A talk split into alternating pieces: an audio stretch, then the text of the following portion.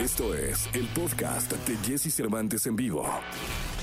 Es momento de que sepas todo lo que pasa en el mundo de la farándula. Estas son las cortas del espectáculo en Jesse Cervantes en vivo.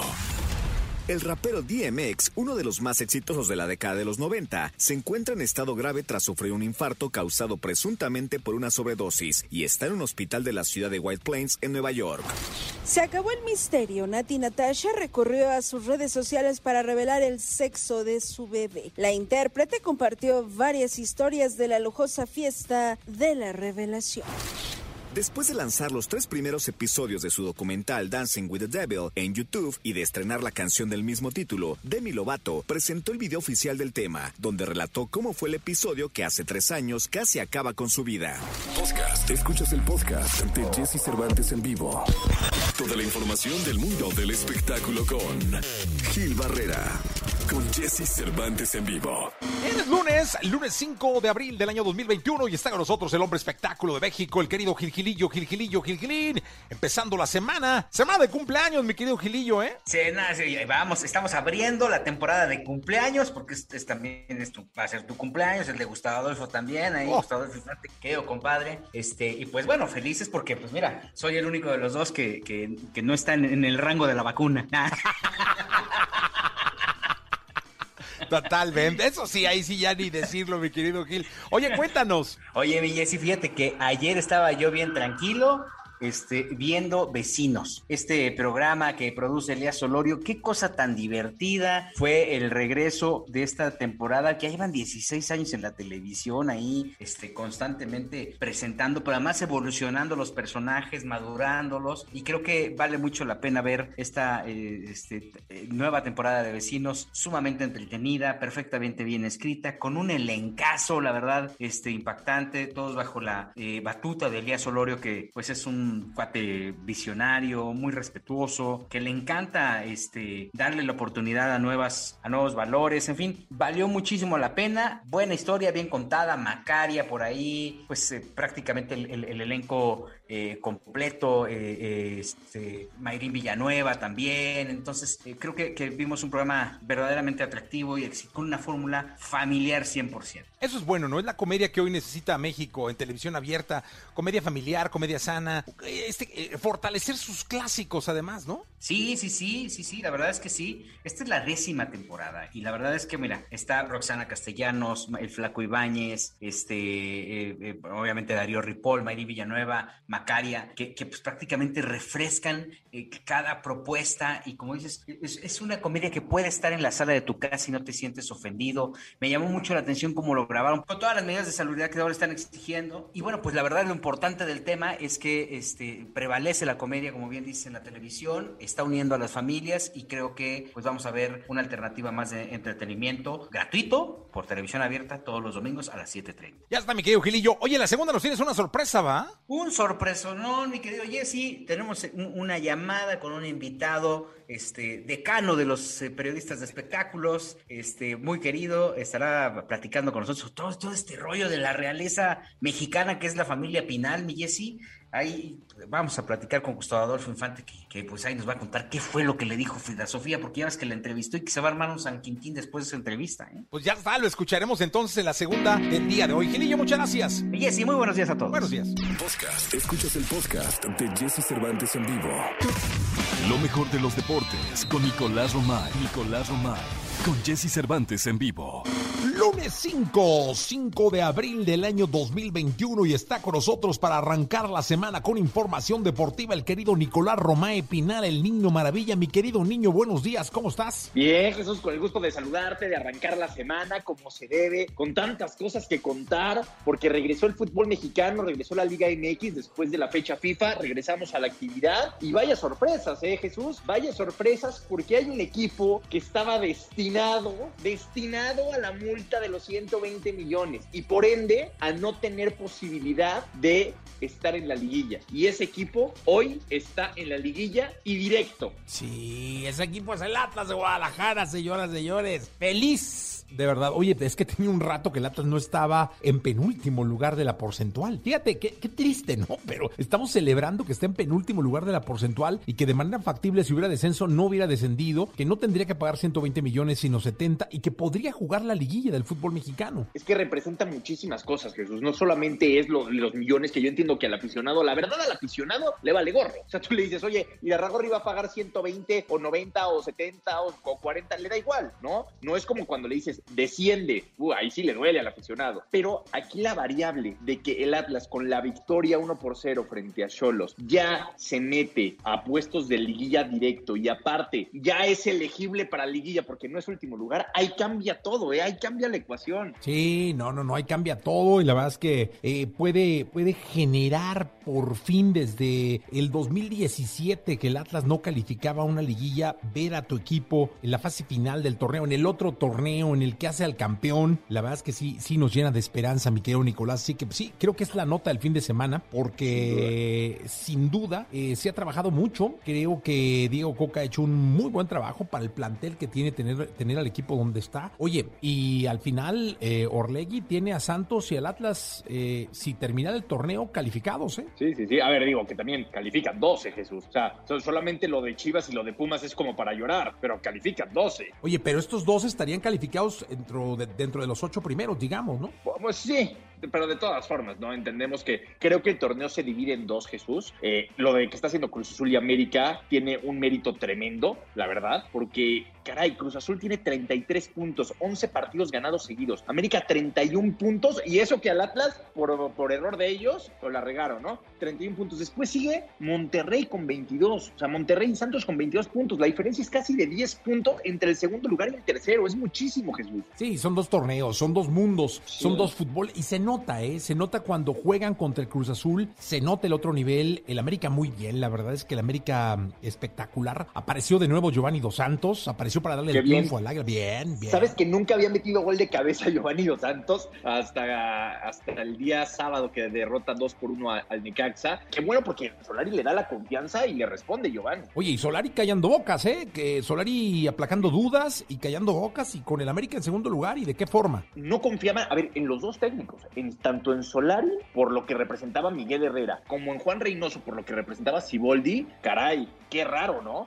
Eh, tú decías, ¿cómo es posible que en dos semanas de adaptación ya están líderes los dos equipos y aparte con la racha que traen? O sea, ¿dónde está esa curva de adaptación que todos los técnicos y todos los refuerzos piden siempre? Sí, no, muy bien. Viene el Águila. Va a ser un juegazo, creo que en dos semanas más, ¿no? Es, o de esta Es- semana a la ese otra. es el partido. Ese es el partido de la temporada. Es Cruz Azul contra América porque se van a decidir, se van a pelear el liderato. Y aparte Cruz Azul, si sigue ganando, va a poder romper la racha de 12 partidos ganados consecutivos. O sea, ese va a ser un duelazo. Todavía yo creo que sin gente, la verdad todavía yo creo que sin gente, pero va a ser un partidazo. Es eh, una especie de final adelantada, ¿no? Si es Sin que hubiera alguna. final. Sí, sin duda alguna, porque caray, eh, ojalá que esa sea la final del fútbol mexicano. ¿Estás de acuerdo conmigo? Sí, sería lo más justo. Lo más justo sería eso, sin duda, sin duda alguna. Pero bueno, rápido, a ver, Jesús. eh, el Puebla que le ganó 3 por 1 a Mazatlán, Cruz Azul ya lo platicábamos, 1 por 0 le pega a Bravos de Juárez. eh, otros resultados importantes, Monterrey 2 por 0 a San Luis. Pumas que rescata un empate el día de ayer contra Pachuca en los últimos minutos, ¿eh? 2 a 2, bien Pumas y bien Andrés Lilini. Digo, están fuera de, de posiciones del- de fase final, pero es, es un em- empate importante. Sí, no, bien el Puma. Y, y Nico, se está poniendo muy interesante el, el- el torneo, ¿eh? Estamos llegando ya a la etapa en donde tienen los equipos que dejar de especular, a apretar el acelerador y ponerse a luchar y a pelear por meterse a la fase final. O sea, equipos como eh, Tigres, Pumas, Chivas tienen que ahora sí tomárselo en serio porque si no, aunque califican 12, aunque tienes con una efectividad de menos del 40%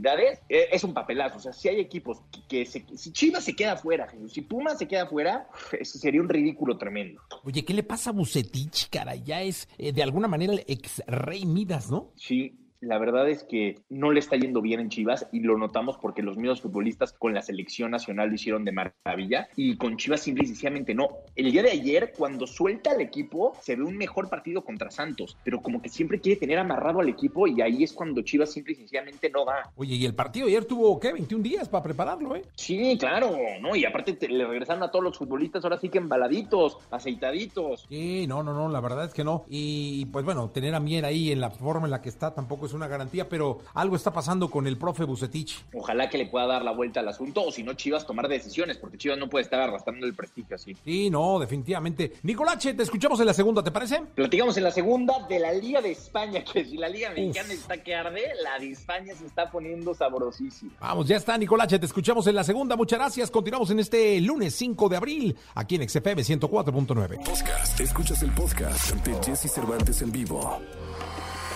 Todo lo que temes preguntar, pero te mueres por saber. Sexo. Con Alessia Divari. En Jesse Cervantes en vivo. You're so sexy, sexy, sexy.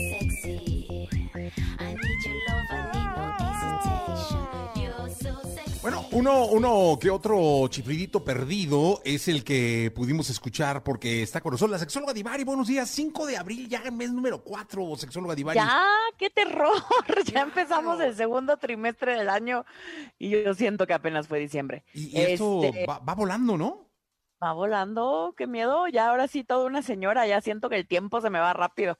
Ya, ya, pues, ya vas a poder cantar la de Yo soy una señora. Así, Sí, ya, qué eh, miedo. De hecho, pues ahorita sí con ese look que traes, sí. Ay, no parezco señora, cálmate. Ay, ¿Cómo estás, Jessy? Bien, contento, contento de saludarte, de, de iniciar ah, se- sexualmente, este, nada mejor que iniciar sexualmente el lunes, ¿no? ¿Verdad? Sí, empezamos la... Bueno, en México no se usa la pascueta. La... mm, Anda. Es que en Italia hoy se celebra la Pascueta, que es el día después del domingo de Pascua. este, ¿Y qué la hay o gente, qué? la gente sale a hacer picnic con los niños y así. Es un día, es de asueto nacional. Ah, la pascueta, ¿no? ¿Y, y La pascueta. sexualmente la pascueta significa algo especial? Pues significa como pequeña Pascua. Literal, esa Ah. sería la traducción. Y entonces es como un día muy familiar, porque pues los italianos son muy religiosos. Al menos todavía como idiosincrasia, aunque no forzosamente sean tan religiosos como cultura. Todavía, entonces sí, hoy todos mis primos se fueron al picnic. Anda, tiene, es que tiene usted familia. Sí, entonces hoy, hoy amanecí con eso porque el chat de la familia de allá, todos felicitándose por la, por la pequeña Pascua. Hombre, qué bárbaro. Y usted aquí hablando de sexo con el Jesse. Y yo aquí hablando de sexo, con el aftercare sexual. Ah, es que el tema de hoy para todo el público se llama Aftercare Sexual. ¿Qué significa?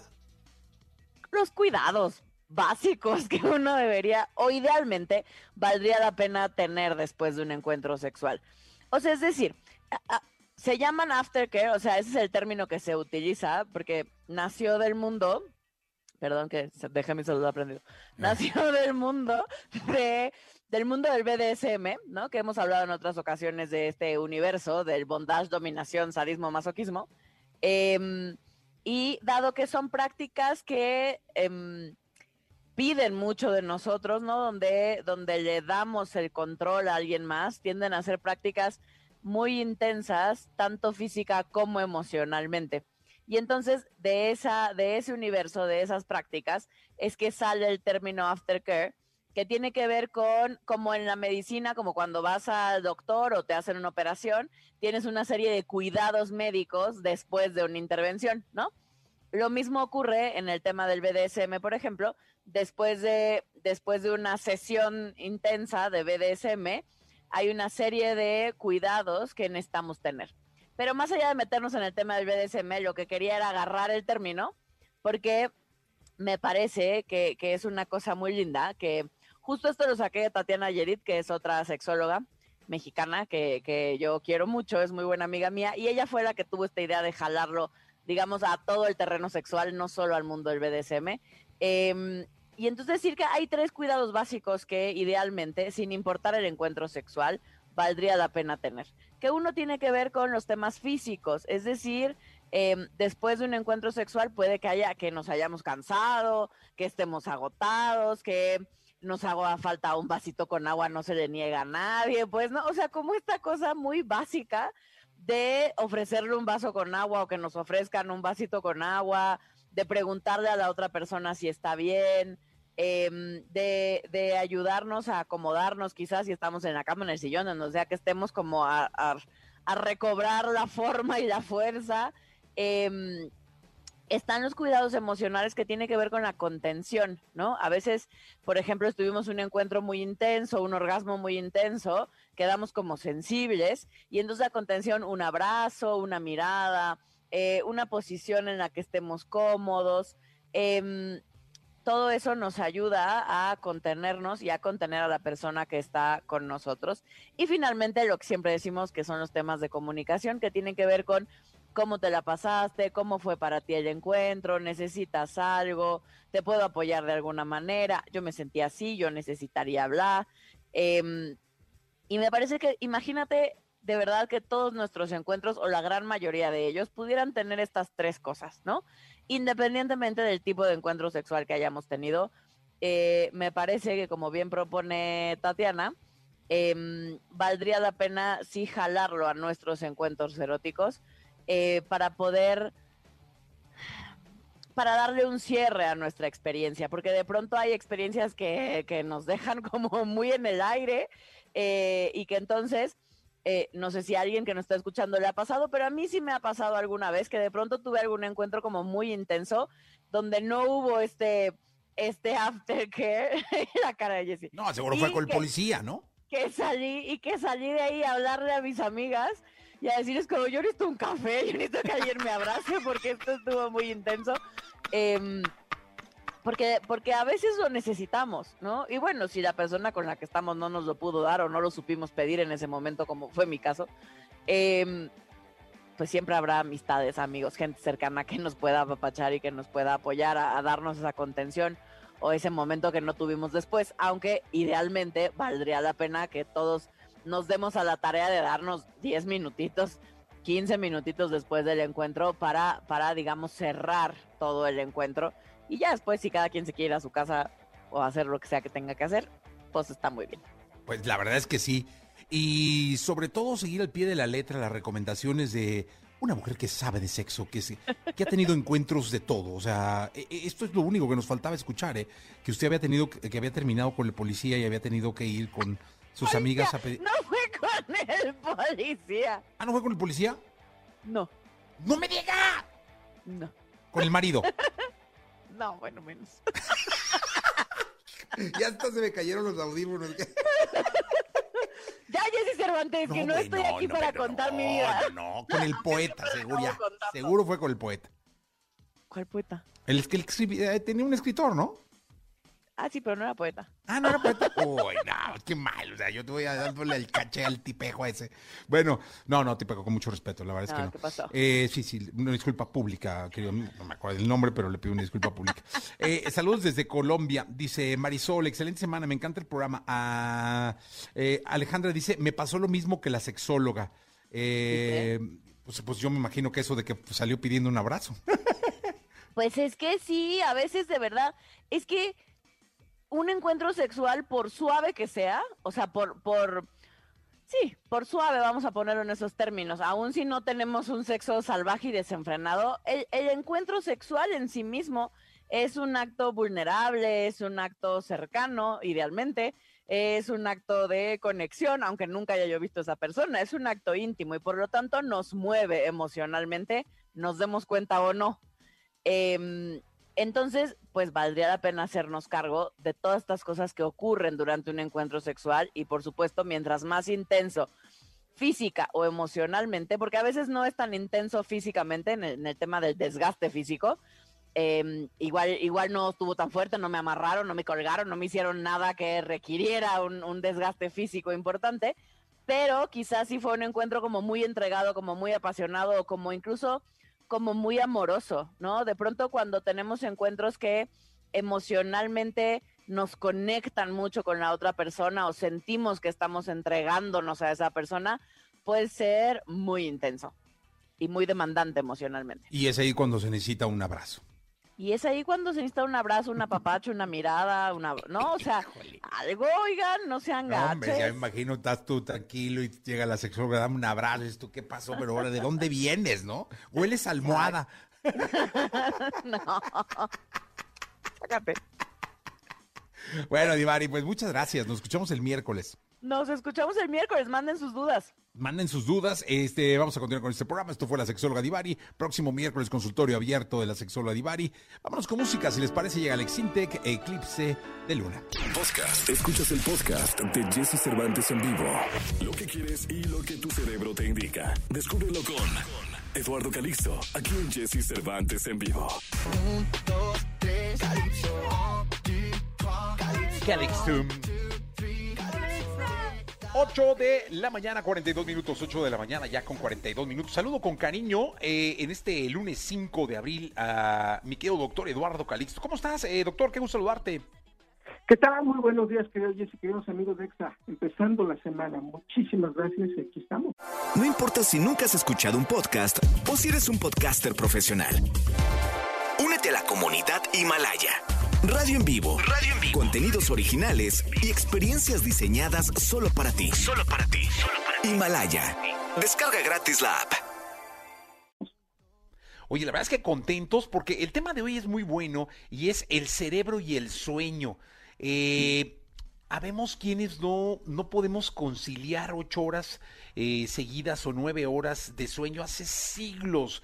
¿Qué- ¿Cómo funciona el cerebro cuando la gente duerme? ¿Se apaga? ¿Se pone en pausa? ¿Nunca para? ¿O, o- o qué es lo que hace el cerebro para que podamos dormir? Sí, el cerebro tiene por necesidad, y mira cómo lo digo, Jessy, la, la intención de dormir. Pero fíjate, dormir y soñar no es lo mismo. Aquí es un punto esencial porque uno se queda pensando, incluso hay personas que lo ven desde el punto de vista peyorativo cuando dices, oye, ya quiero irme a descansar, quiero irme a dormir. Y voltean y te dicen, ay, eso lo vas a hacer cuando ya te mueras, ¿no? Y se queda uno pensando, bueno, entonces estará mal. Y tengo que decir que el sueño se convierte en una necesidad porque es cuando el cerebro repara prácticamente el 80% de lo que consume en un día, desde el punto de vista de neurotransmisores, que son las sustancias que son la- con las que las neuronas se comunican, es fundamental que las vuelva a hacer, que vuelva a recuperar sus niveles, y eso lo hace mientras dormimos. El sueño tiene varias etapas desde el punto de vista de sus componentes, son cuatro etapas, queridos Jessy, queridos amigos de EXA, pero hay una etapa que es fundamental, es en donde durante el sueño podemos, durante estar dormidos podemos soñar. Esta- estas cuatro etapas de sueño, una se llama REM o de movimientos oculares rápidos, es cuando teniendo los párpados abajo, tus ojos se están moviendo y en ese momento si yo te despierto, automáticamente me puedes decir el contenido de tu sueño, qué estabas soñando.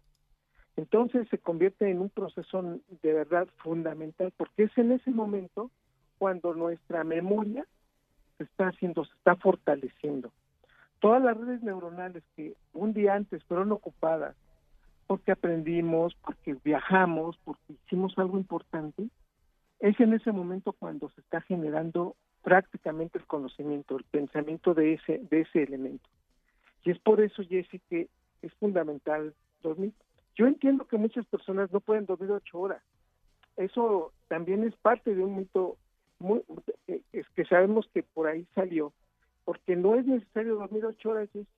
no es necesario estar en la cama ocho horas. Hay personas que con siete horas es suficiente. Hay personas que con seis lo, lo logran. Aquí tengo que decir que si hay un límite para dormir, digamos para no dormir, y son seis horas. Personas que duermen menos de seis horas están relacionadas con enfermedades cardiovasculares, se acercan más a infartos y por otro lado tienen muchísimos problemas cognitivos, les cuesta mucho trabajo aprender. Entonces la importancia de dormir es muy fuerte en la vida de todos los seres humanos. Y vas nada más recordar, queridos amigos, que cuando estamos en esta etapa del sueño, el, el cerebro no deja de funcionar. Cuando estamos dormidos, está funcionando prácticamente todo el cerebro, pero hay una hay una parte fundamental que se desconecta. Y esa es la corteza prefrontal, lo que nos hace inteligentes, objetivos y analíticos en la vida. Esto quiere decir que por eso nuestros sueños están así, mezclados de locura, de cosas que, irían en la lógica, pero por momentos dices, no, a ver, algo no está bien. Porque en ese momento no hay corteza prefrontal, no hay lógica, no hay congruencia. Por eso puedes convivir con personas que incluso ya murieron y sabiendo que ya están muertas. esta persona ya murió. Estamos hablando en el sueño. Puedes sentir que vuela, porque no hay lógica. Y de manera muy interesante, Jesse, el 90% de nuestros sueños es como si estuviéramos viendo una película. Quiere decir que la gran mayoría no nos vemos, no tenemos la capacidad de estarnos viendo a nosotros. Es más, no vemos espejos. Y otra parte interesante es que en el 95% de nuestros sueños no sentimos el piso. Así que la próxima vez cuando usted esté en un sueño profundo, querido Jesse, que digas, esto es un sueño es realidad, trata de sentir el piso. Si no sientes el piso, quiere es un sueño. No te pellizques. Por lo pronto, pégale duro al piso y en ese momento dices, oh, oh, creo que el piso está muy fuerte. Esto es la realidad, porque en el sueño no se siente el piso. El sueño es una, una necesidad tan fisiológica que no podríamos, hay, los estudios están determinados ya en términos generales, estudios posguerra, Segunda Guerra Mundial, el ser humano no puede vivir más de 15 días sin dormir. De otra manera empezaremos a tener alucinaciones, trastornos totalmente de lo que estamos viendo y terminaríamos muriendo. Por eso todos los animales biológicamente hablando tienen que dormir. Hay quienes duermen hasta 16 horas como los gatos, hay quienes nada más con 6 horas podemos estar bien, pero también entonces entendemos que el sueño se convierte en un proceso natural para el cerebro que sí necesitamos y sí tenemos que hacer todos los días. Y nada más como anécdota, querido Jesse, 30% de nuestra vida estamos dormidos. Quiere decir que usted tiene 24 años, en realidad, pues ahí andaría por 16 años, digo, porque en realidad, o, de edad, porque ya prácticamente por ahí 8 años se la pasó dormido. Y en este contexto, la gran mayoría de nosotros lo hacemos. Todos los seres humanos tenemos que dormir, querido Jesse, y es importante para la naturaleza de nuestro cerebro, para la salud mental, pero también incluso para cuestiones básicas como lo es el poder poner atención y aprender. Oye, doctor, una pregunta. ¿Qué capacidad tiene eh, el ser humano, o es de algunos y no de todos, de poder, de poder parar los sueños? Es decir, estoy soñando algo que no me gusta, lo puedo Sí. parar y dejar de soñar. Sí, algunas personas tienen esa capacidad de decir, mira, no me gusta, sé que es un sueño, lo paro. Estamos hablando de menos del 10% de la población. Pero también otro aspecto muy interesante, hay personas que, que, escogen el contenido de su sueño. Entonces quieren soñar ciertas cosas. De nuevo, estamos hablando que de 10 personas uno lo hace. Por lo tanto, no es muy común, pero sí hay personas que pueden incluso continuar sueños. Dicen, ay, estaba yo soñando algo, déjame vuelvo a quedar dormido para continuarlo. Y lo continúan. Eso es más fácil hacer, porque ya está en un proceso de, intencionalidad para poder dirigir el sueño. Y eso ya lo hacemos casi el 30% de la población. Pero la gran mayoría de nosotros, cuando nos, entra, nos, nos, nos entregamos a Morfeo, prácticamente ninguno de nosotros puede continuar, conseguir el contenido o parar lo que estamos soñando de manera voluntaria. Sí. Oye, aquí nos dicen, eh, doctor, dice, siempre he dormido cuatro horas y me siento bien. ¿Eso es posible? Sí es posible, pero eso pasa también con personas que son muy jóvenes, Jesse. Pero tarde o temprano, el pro- el problema es que el cerebro está teniendo en este contexto una incapacidad para recuperarse. Y ante esta situación, pues yo diría que le va a cobrar, tarde o temprano le va a cobrar la factura. No, no, no le estamos diciendo nada a nuestro amigo, pero lo que sí tengo que decir es que si ahorita duerme cuatro horas ya se acostumbró, ya seguramente hay algunos factores importantes. Por ejemplo, yo no sé si lo saben, subir de peso es muchísimo más fácil cuando no dormimos, porque se liberan unas hormonas que hacen que todo el día estemos teniendo hambre. La importancia de tener que dormir. Ya, algunos me dirán, entonces quiere decir que esta lonja y, y esta panza es por no dormir bien. En parte, no estoy diciendo que sea la razón fundamental, porque entonces nos saciamos, tenemos todo el día hambre y andamos picando comida, incluso comemos lo que no deberíamos, precisamente porque estamos durmiendo mal. Y esta persona que duerme cuatro horas, independientemente de todo, yo diría, habría que analizar cómo está metabólicamente, es decir, sus niveles de triglicéridos, colesterol, porque incrementan muchísimo estos procesos. Y la otra es checarse el corazón, en términos Sí, generales, porque esto puede estar ahí involucrado algo.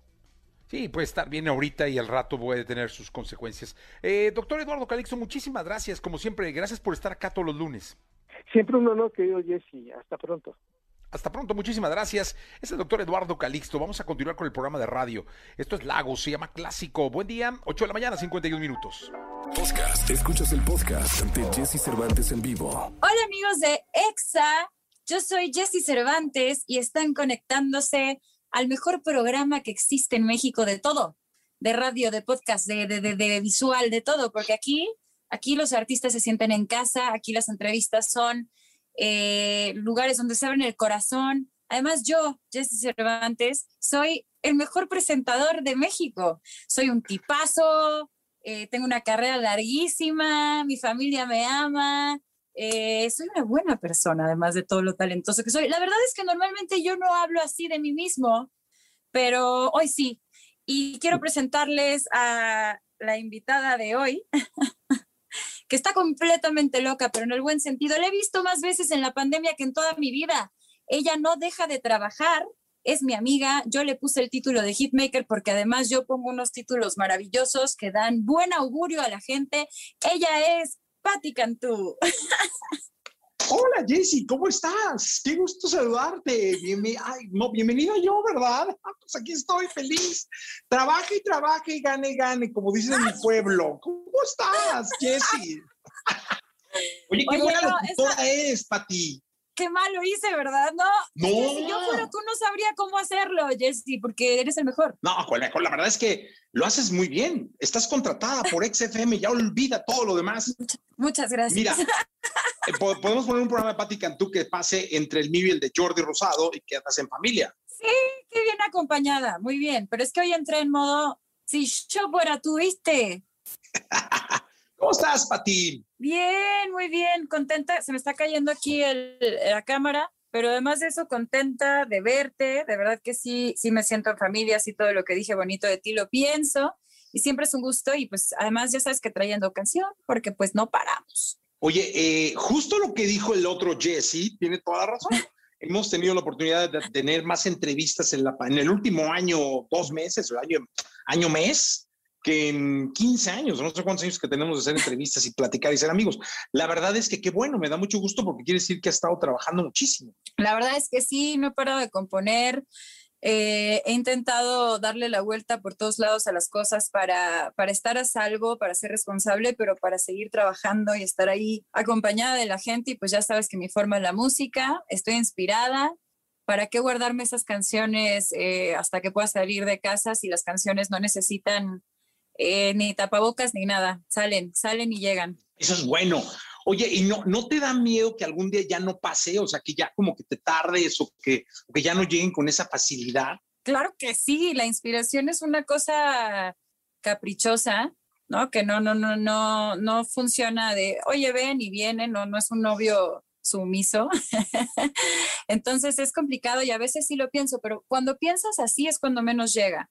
Justamente creo que cuando te dedicas a, a ¿sabes? Como vivir, a conectar, a ser honesto con la vida, contigo, con la gente que quieres, eh, llegas al estudio y entiendes que la composición es una experiencia casi, casi extracorporal eh, y te dejas fluir, lo disfrutas y salen buenas y malas canciones, ¿no? No es que todo lo que sale es oro, pero el chiste es como dejar que salga lo que tiene que salir en el momento. Si lo premeditas mucho, creo que te entra un bloqueo de terror.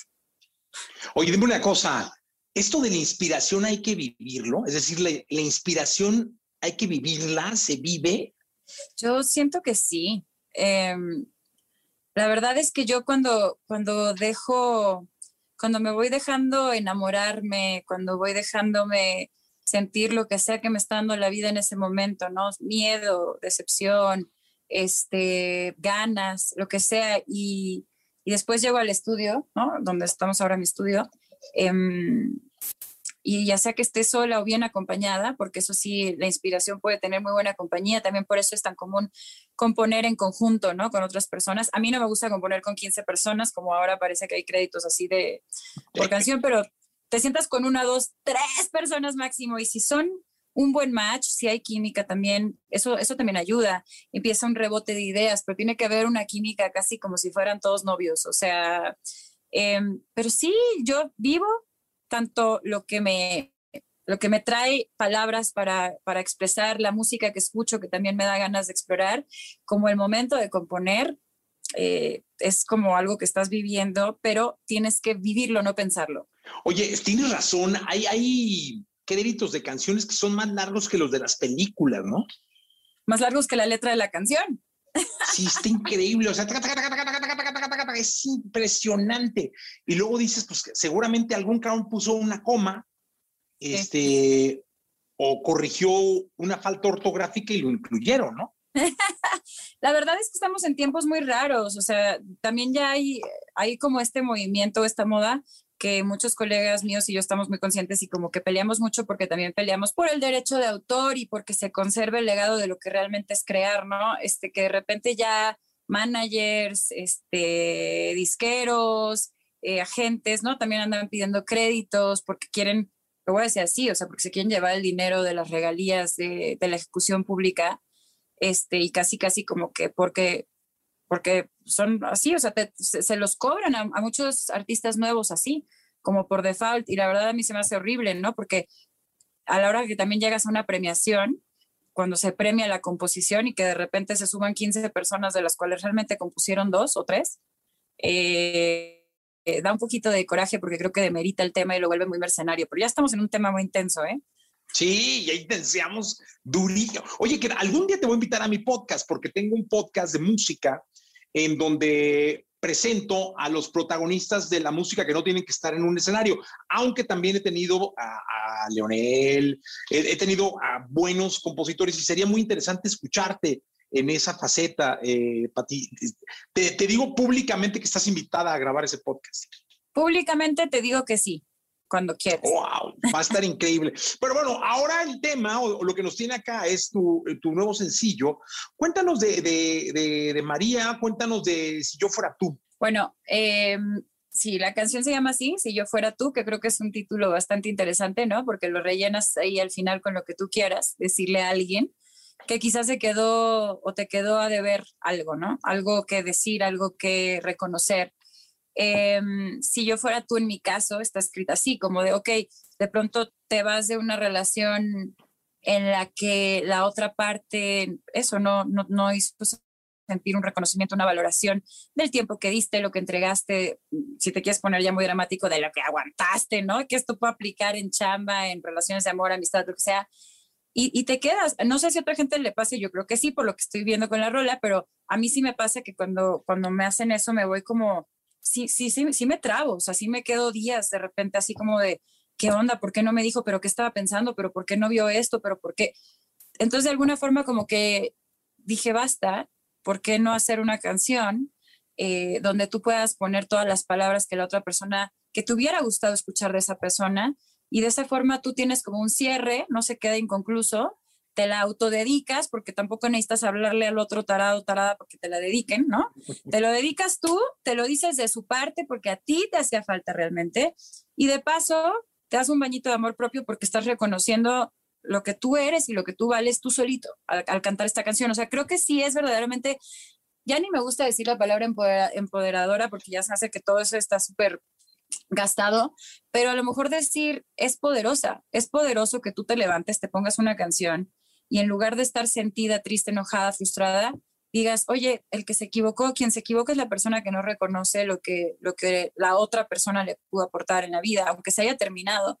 Entonces, lo digo muy serio, pero lo construí como tú sabes que a mí me gusta, que es como con humor, ¿no? Tipo goma de mascar, tipo afortunadamente no eres tú, y que creo que eso a veces ayuda a que te tomes la pastilla como más fácil porque está como cubierta en dulce, ¿no? Entonces te ríes, aceptas que no estuvo como tú hubieras querido, te dices lo que querías oír, te ríes porque te lo estás teniendo que decir tú, pero te la crees. Y, y para mí era importante hacer eh, esta canción en un proceso personal mío, que ya todo el mundo sabe, eh, México y el planeta, por después de mi entrevista con Jordi, pero, pero también me gustó mucho la oportunidad de hacerlo con María Becerra, porque María es, eh, además de que es la artista, en este momento es la artista número uno de Argentina, es, es una niña, porque es, es, chiquita, pero es una chava eh, súper talentosa, compone, o sea, la, la, inspiración la trae ahorita así que se le desborda, hace melodías súper interesantes, escribe rapidísimo, canta de una forma muy particular, es una líder de opinión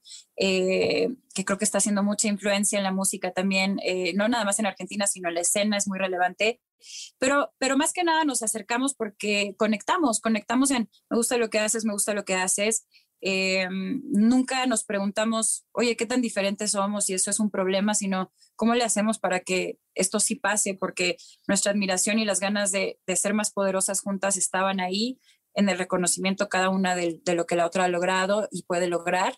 Y pues nada, fue como de, sí, o sea, pues es una canción pop y es la primera vez que ella sale en un video con, con ese tipo de ropa, es la primera vez, este, a lo mejor que yo hago una colaboración con alguien de Argentina, sí, en, en, el mundo urbano, pero sigue siendo, el, chiste de hacer una buena canción, o sea, no es de es pop o tiene hi-hats de trap o sí o no, es una, es una buena canción, creo que se pega, este, en una buena forma y me gusta la reacción que está teniendo la gente, su público, el mío y demás. Oye, ¿y nos preparaste una versión? ¿Te parece si la escuchamos? Claro, venga.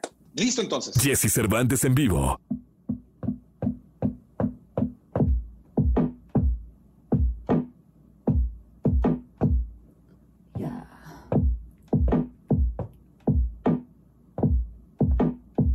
Después de pensarlo tanto, no sé cuál sea tu problema.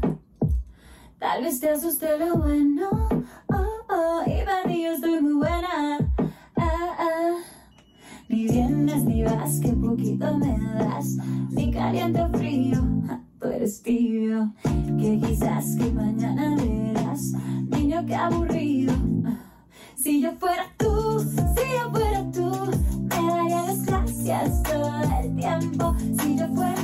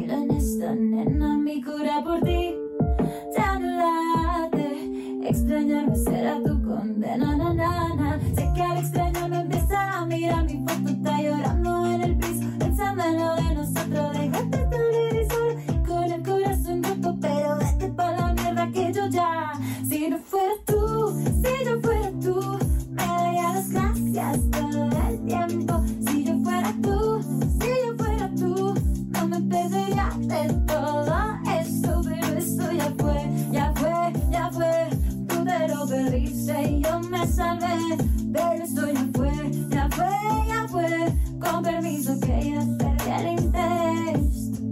Te perdiste en la multitud, me cansé de la vuelta y de tu lentitud. Te hizo falta mucha actitud. Alguien como yo no está con alguien como tú. Ni vienes ni vas, que poquito me das. Ni caliente frío.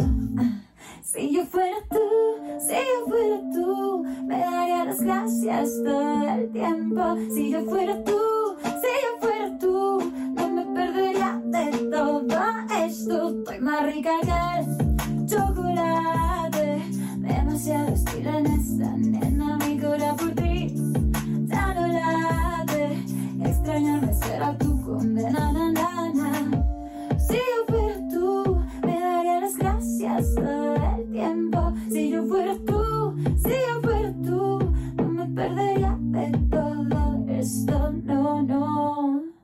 acá continuamos. Pati Cantú con nosotros, iniciando semana. Eh, inició, eh, este, este, esta entrevista se inició con una locutora, actor muy especial, pero bueno, ya cada uno toma su rol. Comentabas de ese baño de amor propio. Creo que es un baño muy necesario para nuestra sociedad hoy en día, ¿no? Sí, la verdad es que es un mensaje que creo que, que no cansa y al, por el contrario es importante que reforcemos em, quererte a ti tal y como eres, la autoaceptación, el, este, creo que, que, es una herramienta de muchísima fortaleza para poder salir al mundo sin disculparte de tus virtudes, tus defectos, para lograr tus sueños, para que, sabes, no sea tan dependiente como ha sido por tanto tiempo en la sociedad de la opinión de los demás, eh, el ego, el ánimo y las posibilidades de cualquier otra persona, que, que tus posibilidades, que tu potencial esté completamente en tus manos y tu capacidad de ser feliz también. Entonces sí lo creo. eh, y además con tantos movimientos que hay, ¿no? En pro de movimientos de equidad, de igualdad este, de la mujer y de muchas otras eh, ramas, pues creo que esto es, un, es una herramienta clave. Por eso lo Oye. pongo en la música. Sí, qué bueno. Cada vez huele más a la posibilidad de subirte a un escenario con gente. Cada vez se siente que puede ser en Estados Unidos, que puede ser en España. Tú tienes la oportunidad de no solamente tener que esperar a que fuera en México, sino que puedes viajar a, a- a- otras partes y presentarte en otras partes del mundo. Cuéntanos cómo va eh, la agenda o cómo van los planes. Pues mira, eh, la idea es, y hemos estado planeándolo mucho, que un día, un día es- estamos con que sí, ya está con la visa de trabajo y todo, y otro día algo pasa con el tema de las restricciones del COVID, pero el plan es justamente hacer un show muy grande eh, en un país algo lejano, eh, de una forma muy especial, para que no sea la misma experiencia virtual que ha estado viendo la gente en mi caso. Eh, y eso si sucede, va a estar sucediendo pues ya en mayo. Entonces, estén muy pendientes.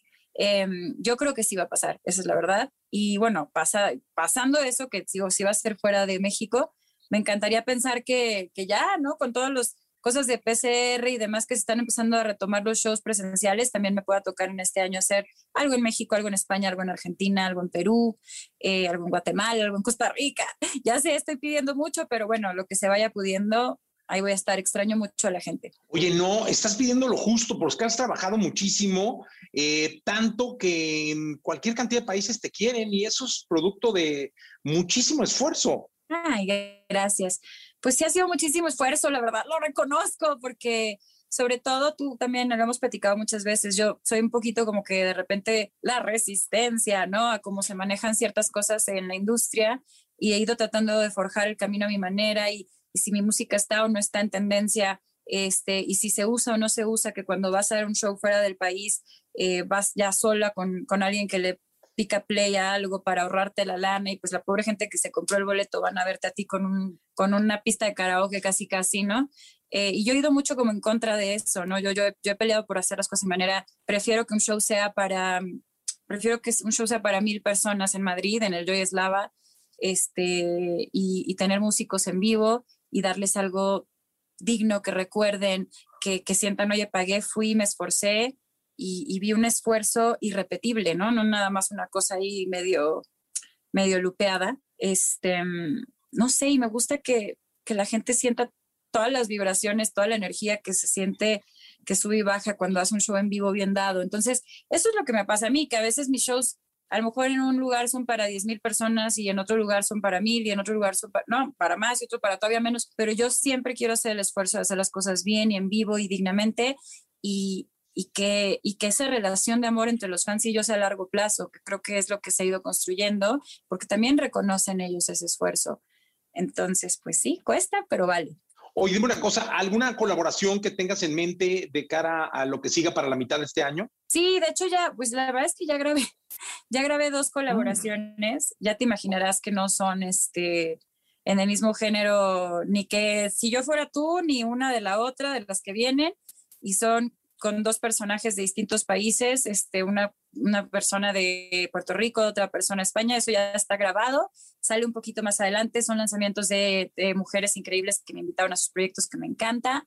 Este, recién también acabo de mandar una cosa para otra colega española muy querida acá, eh, pero bueno, en cuanto a mí, mi este proyecto Pati Cantú es ahora si yo fuera tú el cierre de la mexicana eh, y seguramente empiezo ya formalmente a componer lo que viene y ya veremos qué colaboraciones se topan en esa nueva etapa. Pues Pati, siempre un placer tenerte en este programa, en esta estación, iniciar la semana contigo. Muchísima suerte y que todo salga de maravilla y sigue trabajando mucho. Muchas gracias, Jessy, te quiero y a la gente que nos está escuchando, eh, les pregunto, si yo fuera tú, ¿cómo terminarían esa frase? A ver, Jessy, ahora sí, si tú tuvieras que terminar la frase, si yo fuera tú, para Si fuera a alguien tú. que se quedó debiéndote algo verbalmente, emocionalmente, Claro. ¿qué dirías? No está fácil, ¿eh? No está fácil. Si yo fuera tú, es que depende de la otra persona, ¿no? Si yo fuera tú, sería libre. Me gusta. Pues a la gente que nos escucha, que nos complete la frase también. Sí, hay que ponerle hashtag quiero. el lunes. Sí, listo. Listo. Ya está, gracias, Pati. Te quiero, amigo. Bye. Podcast. Escuchas el podcast de Jesse Cervantes en vivo. Toda la información del mundo del espectáculo con Gil Barrera. Con Jesse Cervantes en vivo. Amigos de XFM, es eh, lunes, lunes 5 de abril del año 2021. Y mi querido Gil, nos tienes una gran sorpresa. Gilgilillo, Gilgilillo, Gilgilín, el hombre espectáculo de México. Nos tienes a, no sé, estoy muy emocionado. Dinos tú, dinos, preséntalo tú, caray. No, no, no, mi Jesse, es que sí es para estar emocionado, porque además es histórico. Lunes, temprano, a primera hora, sobrios. Sobrios, eso. todo. Y tenemos pues, a, a uno de los eh, eh, periodistas de espectáculos más importantes que tenemos en nuestro país, eh, sumamente reconocido, un entrevistador nato y respetado, que además tengo la suerte, mi querido Jesse, de que es mi compadre. En la línea el señor Gustavo Adolfo Infante. ¡Ájale! Querido, querido Jesse, querido Gil, los abrazo con el cariño y el gusto de siempre. Buenos días, buen inicio de semana. ¿Cómo pasaron la Semana Santa? Bien, contento, la verdad, este, cuidándonos sobre todo, mi querido Gus. Yo, yo en casa, en, en- en familia, me imagino que el querido Gil también cuidándose. Sí, pues no tenemos de otra, mi Jessy. O sea, este, mi querido Gus, hay que estarnos cuidando porque las condiciones todavía no son las óptimas. Y bueno, pues este, salir a trabajar y hacer lo indispensable para cuidar a los nuestros. Pero además tú, Gus, tienes algo verdaderamente importante que contarnos porque desde hace unos días has estado haciendo patente en tus redes sociales un acontecimiento periodístico porque entrevistaste Sí, a una, de- de- yo les decía en el primer segmento que es una de las eh, personas como de nuestra realeza mexicana, ¿no? Porque forma parte de la dinastía Pinal, de Enrique Guzmán, luego este, ahijada de la doña, en fin, una cantidad, Correcto. hija de Alejandra Guzmán, en fin. Correcto. Y hoy por hoy, pues, este, tienes esta gran exclusiva que mucha gente ha perseguido, pero que ahora, este, con sus dimes y diretes, tú ya platicaste con Frida Sofía y lo que hiciste, según lo que me cuentas, es algo que no habías hecho en tus, este, varios, varios años, cientos de años de carrera. En ca- Tienes más tú que yo, Gil, más años que yo de, de carrera. Casi 37. ¿Tú, mi Jesse, cuántos? Por ahí, eh, mi Gus, 35, por ahí, te, sí, ya, ya, ahora sí que, híjole, ¿qué te digo? Ya somos veteranos en esto. Totalmente de acuerdo, pero cuéntanos de la experiencia, Gus. Te cuento, Frida Sofía Guzmán Pinal. De entrada, le quitaron ahí a la oportunidad de apellidarse Moctezuma porque tenía un padre presente, que era Pablo Moctezuma. ¿Qué fue lo que pasó? ¿Por qué no le dieron oportunidad de que se llamara Moctezuma? Y aparte, ella reniega tanto del Moctezuma como del Guzmán y como del Pinal. Ella dice que debería de apellidarse como el hoy a las 3 de la tarde se enteran. Una entrevista larga que le hice en una zona de Miami, que no la tenía yo muy presente, que se llama Midtown. Qué bonito está ese lugar. Y hay un restaurante que está muy de moda allá que se llama Salvaje. Y ahí, no, ahí nos citó Frida Sofía. Ahí llegamos eh, a las 10 de la mañana, 10.30 llegó Frida Sofía. Y yo dije, a ver con qué nos sale esta chava ahorita, ¿no? Porque con el carácter que tiene en una de esas, después de las mentadas de madre que me dio después de que entrevisté a su mamá, en una de esas, algo que no le gusta, se levanta y se va. Pues les quiero decir que no, que me dio una entrevista larga y sobre todo muy sustanciosa y muy, muy, pero muy reveladora, muy fuerte. Yo iba de sorpresa en sorpresa. Cada una de las declaraciones de Frida Sofía me dejaban realmente con la boca abierta porque para saber y para poderla criticar hay que conocer su vida y lo que ha tenido que luchar esta chava y pasar porque muchos años los ha, los ha vivido ella sola con su soledad.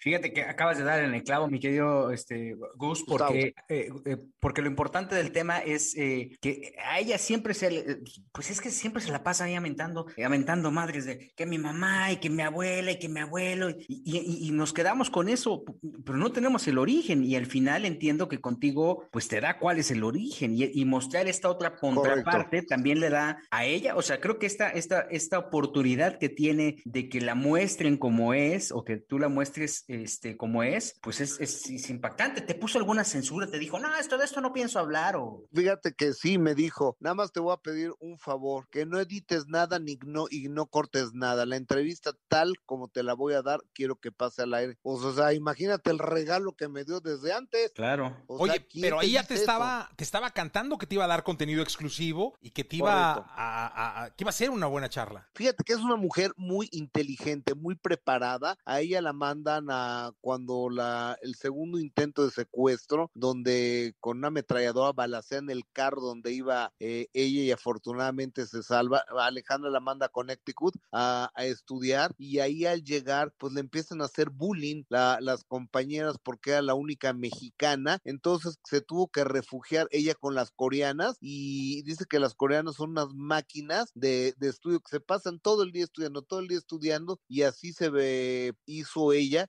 y salió con mención honorífica. Fue la primera mexicana en ese tipo de escuelas que salió con mención honorífica y después ella decide irse a vivir a Miami. Pero ¿qué es lo que pasa en el Inter? ¿Qué es lo que sucede? Es verdaderamente, híjole, es que no quiero utilizar la palabra, pero es espantoso lo que le sucede a ella, Frida Sofía, y a partir de hoy a las 3 de la tarde, de primera mano, en Imagen Televisión, Jesse, Gil y todo el público de EXA a nivel nacional se van a enterar. Eh, esto será, Gil, lo- lo- eh, perdón, eh, Gus, lo vas a dividir en, en toda la semana, ¿no? Correcto. De lunes a viernes en 13 distintos segmentos. Lo vamos a estar pasando de, este, de a partir de hoy y hasta el viernes 9. Y el sábado 10, en el minuto que cambió mi destino, la entrevista completa, íntegra de una hora 20 minutos. va a estar buenísimo. Híjole, oye, qué buena onda. Además, ¿sabes qué? Que hay que destacar que, que el Grupo Imagen ha- ha- te, te ha dado un espaldarazo impresionante en este sentido. O sea, te permite eh, Sí. este, poner en este programa, en el minuto, este, personajes que tengan historias.